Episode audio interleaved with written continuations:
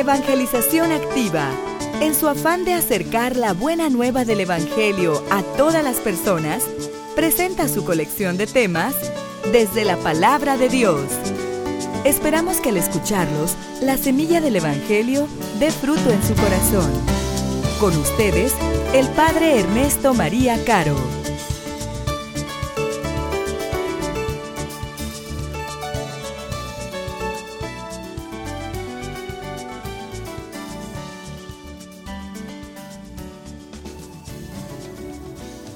En aquel tiempo caminaba con Jesús una gran muchedumbre y él, volviéndose a sus discípulos, les dijo, Si alguno quiere seguirme y no me prefiere a su padre o a su madre, a su esposa y a sus hijos, a sus hermanos y a sus hermanas, más aún a sí mismo, no puede ser mi discípulo. El que no carga su cruz y me sigue, no puede ser mi discípulo. Porque ¿quién de ustedes si quiere construir una torre no se pone primero a calcular el costo para ver si tiene con qué terminarla? No sea que después de haber echado los cimientos no pueda acabarla y todos los que se enteren comiencen a burlarse de él diciendo, este hombre comenzó a construir y no pudo terminar. ¿O qué rey que va a combatir otro rey no se pone primero a considerar si será capaz de salir con diez mil soldados al encuentro del que viene contra él con veinte mil? Porque si no, cuando el otro esté aún lejos, le enviará una embajada para proponerle las condiciones de paz. Así pues, cualquiera de ustedes que no renuncie a todos sus bienes, no puede ser mi discípulo. En este camino que vamos haciendo con Jesús hacia Jerusalén. Hoy toca un tema, diría yo, medular en la vida del cristiano. El texto nos refiere que iba con él una gran muchedumbre. Y esto pues es lógico, porque pues se iba corriendo rápidamente la voz de todos los milagros que hacía. Entre la gente se decía, este es el rey de Israel, vamos a Jerusalén para coronarlo. Ha llegado ya el momento de la liberación del pueblo. Así que muchísima gente lo seguía. Sin embargo, Jesús, seguramente dándose cuenta de todo esto, se detiene un momento y voltea hacia esa gran muchedumbre que lo sigue y les plantea lo siguiente. Si no me prefieren a mí, por sobre todas las cosas, sus padres, sus hijos, sus bienes, si no están dispuestos a correr la suerte que yo voy a vivir, no son mis discípulos, no tienen nada que seguirme.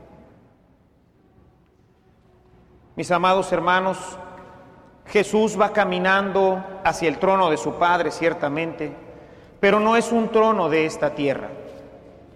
Va caminando hacia la cruz, va caminando hacia la humillación. Y quiere decirle a toda esa muchedumbre que lo sigue, que si están verdaderamente dispuestos a seguirlo, tienen que renunciar hasta su propia vida. En el mundo, mis amados hermanos, Hoy somos cerca de 2.200 millones de personas que se declaran cristianas. 2.200 millones de cristianos. Más bien 2.200 millones de bautizados. Jesús quiere hoy que sus discípulos se den cuenta que seguir a Jesús es algo serio, es algo que va a comprometer su vida, es algo que los va a poner en riesgo. Si quieres seguirme, tienes que renunciar hasta los valores más importantes como pueden ser tu propia familia y hasta tu propia vida, incluyendo tu propia dignidad. Y les pone este ejemplo de la torre. No vaya a ser que ustedes sean como un hombre que empieza a construir una torre, pero no calculó bien, se sintió muy seguro, como diríamos nosotros, se sintió bien salsa y dijo, me voy a echar la torre. Pero a medio camino se dio cuenta de que le faltó el dinero y se quedó solamente con la base. Mis amados hermanos, de estos 2.200 millones que se dicen cristianos, la mayoría de ellos son de la gente que inició su camino y lo abandonó. Inició su camino en el bautismo, pero después ya no siguió la exigencia sus pensamientos, sus palabras, sus acciones ya no correspondieron para nada a lo que Jesús enseña. Empezaron siguiendo, vinieron al catecismo, hicieron muchos de ellos su primera comunión, se confirmaron para después abandonar a Jesús y seguir las costumbres del mundo. Y hoy, mis amados hermanos, la Iglesia Católica hace el ridículo delante del mundo. La gente se burla de nuestra iglesia, se burla de nosotros, porque empezamos un camino y lo abandonamos, porque no hemos sabido serle fieles al Señor, porque cuando nosotros entramos al bautismo no se nos advirtió que este camino era un camino difícil, que era un camino de negación, que era un camino de renuncia. El siguiente ejemplo que pone Jesús lo pone referente a un rey que va a salir a combatir, pero va a combatir a un enemigo más poderoso porque viene con 20 mil y él solo tiene 10 mil. Y entonces se pregunta, ¿podré? Porque si no lo va a hacer pedazos el enemigo.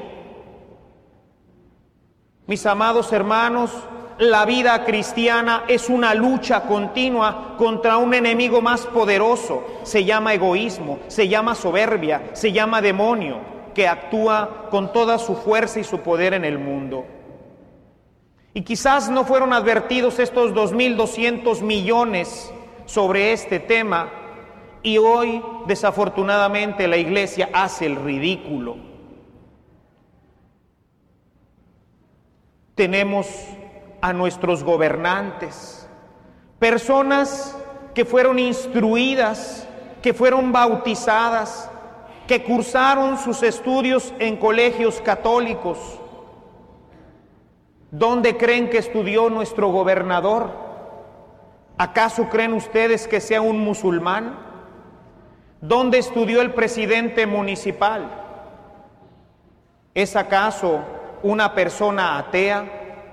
No, mis hermanos, son personas bautizadas, instruidas, pero que en un momento de su vida les ganó la fama, el poder, el dinero. ¿Cómo es posible que en México tengamos al hombre más rico de todo el planeta? Y que este hombre que es archisupermillonario, él solo podría pagar toda la deuda de México, la deuda externa. Él solo con su capital la podría pagar.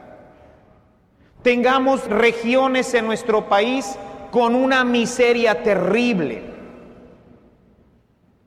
Son personas que inician la vida cristiana, que se sienten alborotadas por seguir al maestro pensando que él viene a resolver la vida pero cuando empieza la exigencia de no robarás, de no mentirás, de no matarás, de no desearás la mujer de tu prójimo, de no fornicarás, cuando el Señor pone límite a nuestra vida, entonces decimos, Señor, hasta aquí te seguí. Pero eso no es lo malo. Lo malo es que ellos sigan diciendo que son cristianos, porque nos ponen en ridículo avergüenzan a nuestro maestro diciendo que son sus seguidores. Por eso Jesús les dice, eh, eh, eh, eh, eh, párenle. Son muchos los que me siguen. A ver, ¿realmente están dispuestos a renunciar a todo? Estar dispuesto, tú persona más rica del planeta, a renunciar a tu dinero en favor del Evangelio. Hoy salía en los periódicos que Monterrey es un lugar que está plagado de casas de apuesta y en el documento que hoy publican se ve todo el daño que está haciendo a las familias, porque las apuestas envician, causan una adicción de tal forma que hay personas que van vendiendo incluso lo de su casa para seguir jugando y destruyen su relación con el esposo, con los hijos, con los padres. ¿Y quién creen que firmó los decretos para que estén ahí esas casas? Nuestras autoridades lo firmaron. Personas cristianas, católicas, son las que firmaron para que existan este tipo de negocios en nuestra ciudad. ¿Quiénes creen que firman los papeles para que puedan existir los table dance? Estas mismas personas lo hacen. Por eso Jesús hoy hace un alto y te dice, hey, ¿y tú qué? ¿Estarías verdaderamente dispuesto a renunciar a todo aquello que te aparte de mí? San Pablo, que es el gran modelo en este seguimiento de Jesús, lo entendió muy bien. Miren lo que dice San Pablo en su carta a los filipenses en el capítulo 3, los versículos 7 y 8. Pero todo esto, que antes valía mucho para mí, ahora a causa de Cristo lo tengo por algo sin valor. Aún más, a nada le concedo valor si lo comparo con el bien supremo de conocer a Cristo Jesús, mi Señor. Por causa de Cristo, parte final de este versículo dice, por causa de Cristo lo he perdido todo y todo lo considero basura a cambio de ganarlo a Él. Mis amados hermanos, esta es la actitud que el Señor está esperando de toda esta gente que lo viene siguiendo. Él quiere ser el centro, pero para ser Él el centro tienes que renunciar al mundo, tienes que renunciar a sus placeres, tienes que renunciar a todo lo que te aparte de Él. San Pablo dice, pues yo ya lo perdí todo, lo tengo todo por basura, no me interesa otra cosa sino Cristo.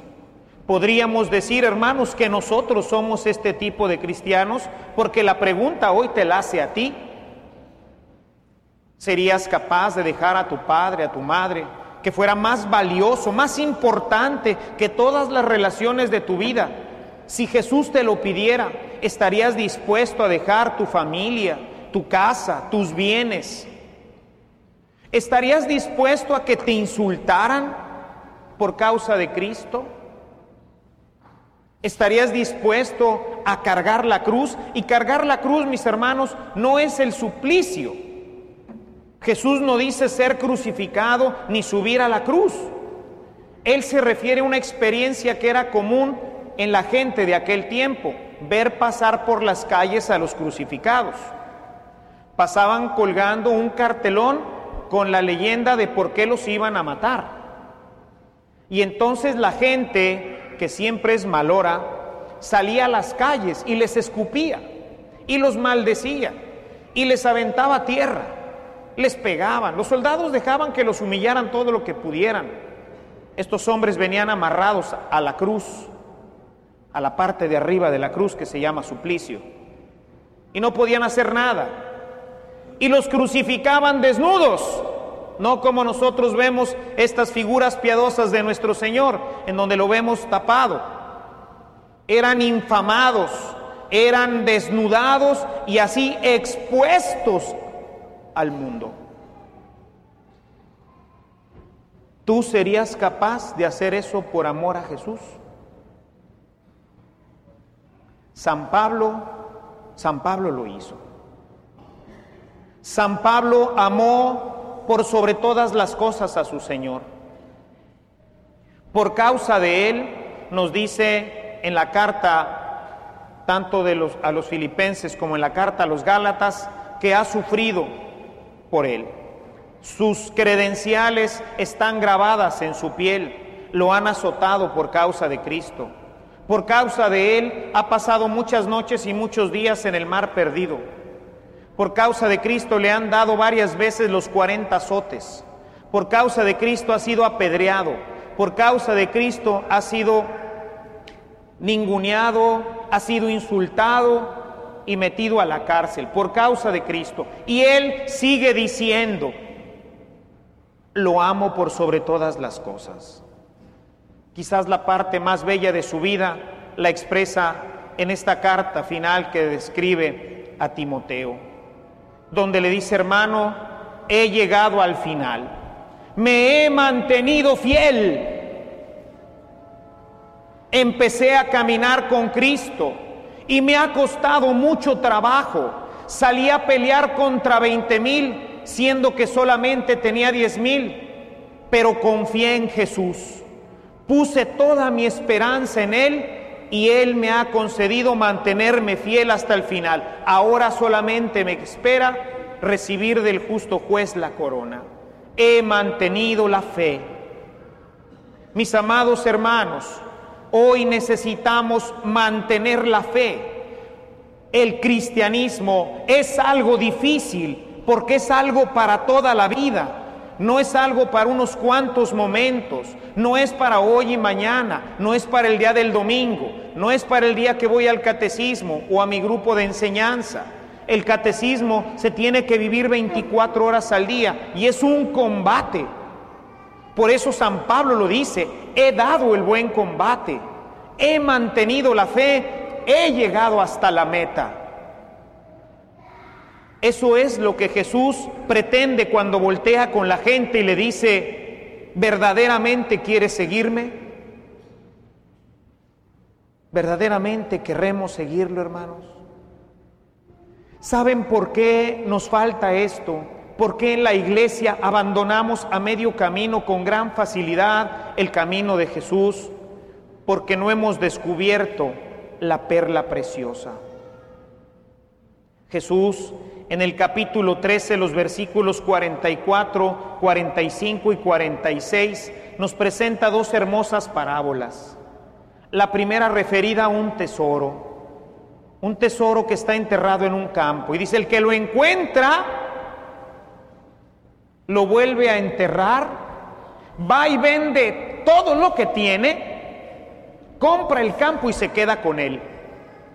Es decir, quien encuentra el tesoro, quien encuentra el reino, quien encuentra a Cristo verdaderamente, le vale sombrilla el resto del mundo, va y vende todo con tal de tenerlo, porque es tan maravilloso el reino, es tan maravilloso lo que Dios produce en el alma, que por eso Pablo dice, todo lo tengo por basura, no me interesa.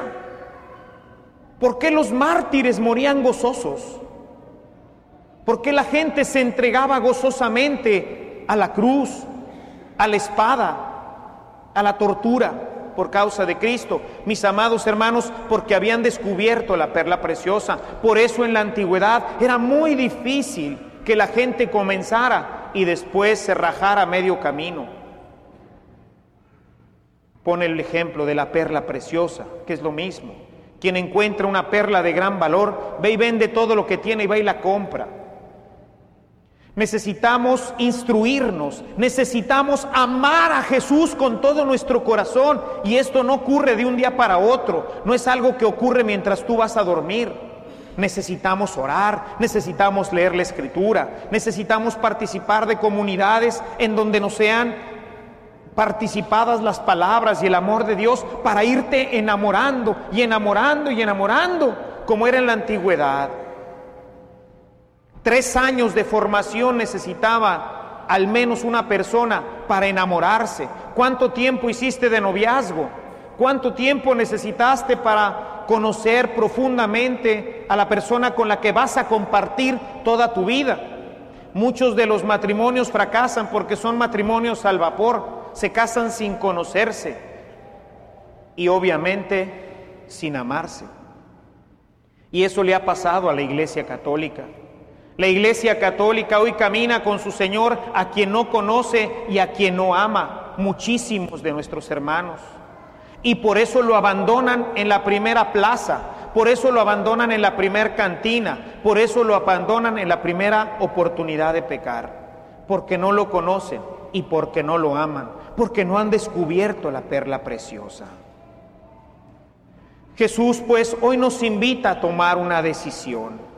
Hoy nos invita a valorar nuestras fuerzas para que ya no sigamos defraudando su nombre, mis hermanos, para que ya no haya cristianos que salgan de estos lugares de perdición, para que el mundo no siga hablando mal de Cristo, no siga hablando mal de su iglesia, no siga hablando mal de su evangelio.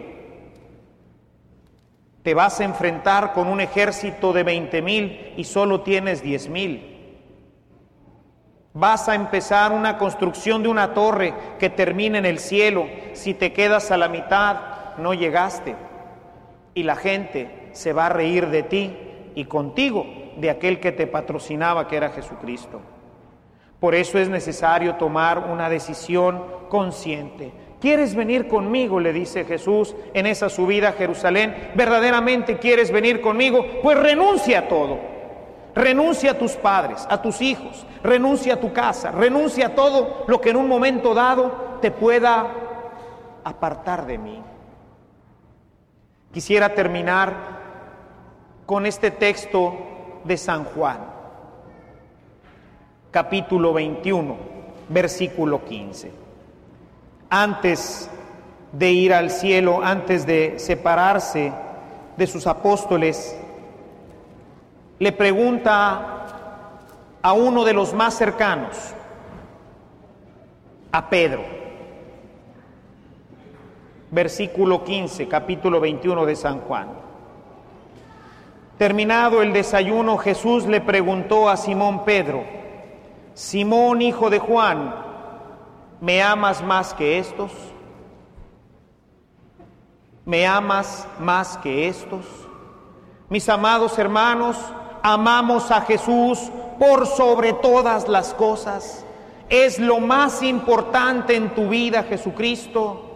Si no lo es, si no es todavía lo más importante en tu vida, búscalo, instruyete, ponte de rodillas ante el sagrario y pídele, como lo hizo San Agustín, Señor, que te conozca, Señor, que te conozca porque si no te conozco, no podré amarte. Busca un grupo en donde crecer. Busca al Señor. Busca la perla. Busca el tesoro. Yo te aseguro que el día que lo encuentres, vas a estar de acuerdo con el Señor y vas a ir a vender todo. Y vas a ser como San Pablo, que no le interesa nada, sino es el amor de su amado Señor. Y como Él estarás dispuesto a sufrir persecuciones, ataques, calumnias, mentiras, todo género de insultos, y te sentirás feliz de haber padecido por Cristo. Y entonces, mi hermano, mi hermana, entonces serás plenamente feliz. Jesús no quiere seguidores de montón. Jesús no quiere seguidores que vayan por el camino y como le ocurrió al verlo clavado en la cruz, lo abandonaron y lo dejaron morir solo. Jesús quiere discípulos que sepan que van a la cruz y que junto con Él estén dispuestos a crucificar su vida, sus bienes y su propia persona para que el Evangelio se haga vida en ellos. De esta respuesta que nosotros damos, que es una respuesta personal, depende nuestra felicidad aquí y en el cielo.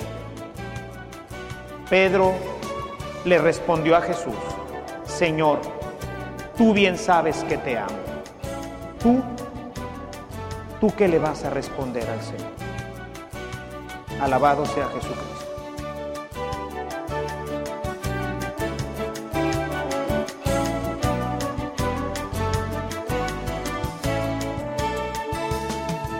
Si esta reflexión ha sido de utilidad para su vida espiritual, le invitamos a visitar nuestra página en internet www.evangelizacion.org.mx, en donde encontrará otros temas que seguramente continuarán produciendo fruto en usted.